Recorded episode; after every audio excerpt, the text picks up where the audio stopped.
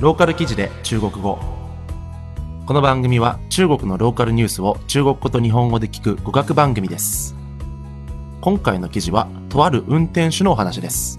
それでは記事の単語から見ていきましょう。ローカル記事で中国語。ハンドル。ハンドル。方向盘、横目で見る。侧目、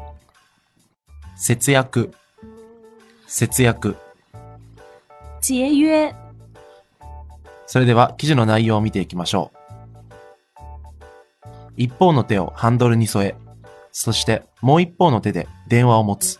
足を一本車の窓から投げ出している。一只手扶方向盘，一只手打电话，一只脚架在车窗上。7月14日午前、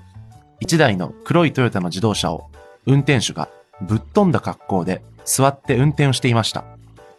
周りの運転手は横目でそれを見ており、またウェイポーでは誰かが写真を撮ってアップしていました。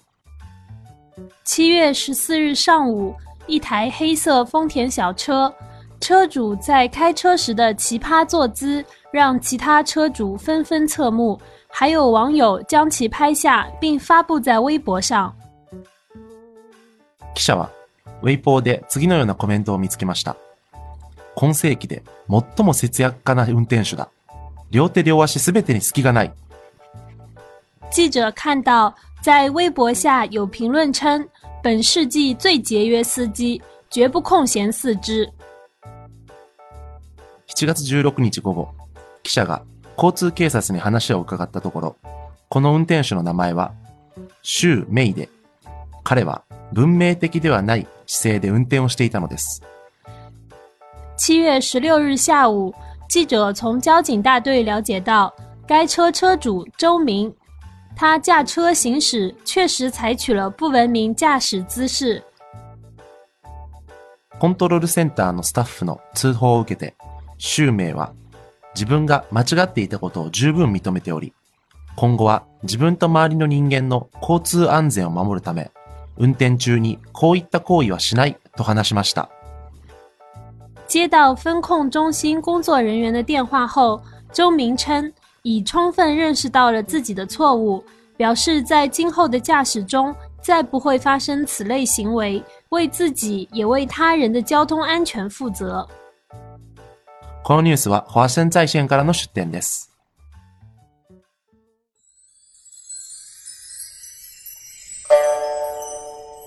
ローカル記事で中国語。それでは記事の単語のおさらいをしていきましょう。ハンドル、ハンドル、方向盘、横目で見る、侧目、節約、節約、节约。いかがだったでしょうか？えー、まあ今回のですね、単語の中で、あの、なかなかその、訳が難しかったのが、えーっと、2個ぐらいあって、で、1つは、あの、文明、不文明的姿勢みたいなね。文明ですよ。この、この文明ってよく使うんですよ。なんか中国の、あの、バスの、あの、中にも、あの、ちゃんと文明化の、あの、感じで席に座ってくださいとか、あの、不文明なことしないでくださいねとか、その書いてるんですよ。で、なんとなく意味わかるんですよ。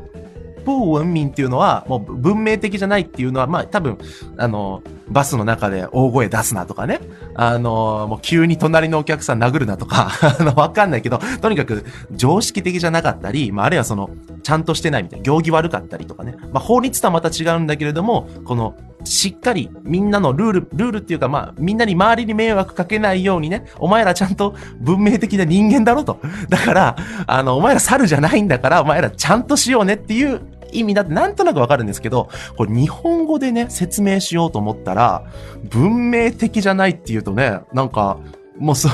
お前、お前は、お前まだ人間じゃないみたいな、そういうところまではいかないんですけど、まあなかなかその、あの翻訳が難しかったんで、まあ今回は文明的ではないって書いたんですけど、まあ日本語ではまあなんでしょうね、常識的じゃないとか、あのーまあ行儀が悪いとか、そんな感じの方がニュアンスが近いかもしれないですね。はい。で、えーっと、もう一個、えー、なんだっけな、もう一個なんかあったんですよ。あ、そうだそうだ。あのね、チーパーってね、言葉があるんですよ。この、まあ、運転手のね、座ってる姿がチーパーだって書いてて、で、これ、まあ、あの、多分最近の、なんかね、最近かわかんないですけど、ネットスラングなんですよね。一応ネットで、使われる、よく、よくなのかわかんないけど、使われてる言葉らしくて、で、こういう言葉って一番日本語で、あのまあ、説明しにくくて、で、あのまあ、これって、まあ、知り合いにちょっと聞いたんですよ。これってどういう感じで使うって言ったら、まあ、クレイジーとかそういう感じかなって言われて、え、マジで？みたいな。じゃあ、そしたら、ま、日本語でね、あのまあ、き、ち、〇〇みたいなね、言葉使いたかったんですけど、それ言うと、一応ね、あの、怒る、誰かに怒られそうなんで、まあ、今回ぶっ飛んだっていうね、あの、こいつ狂ってるなみたいな感じの言い方で、えー翻訳しました。はい。まあ、そんな感じでですね、えっと、いろいろと日本語と中国語って、まあ、あの、対応できるものはあるんですけど、やっぱ中国語もね、どんどん進化したりとか、あの、新しい表現出てくるんで、それにこう対応した日本語を探すのは、なかなか難しかったりしますが、えっと、どうにか、えー頑張っていきたいと思います。えーというわけで、えーこの番組でではですね、気になった中国の話題を取り上げて、中国語と日本語を勉強していこうという、そういうコンセプトでやっております。それでは次回をお楽しみに。再见。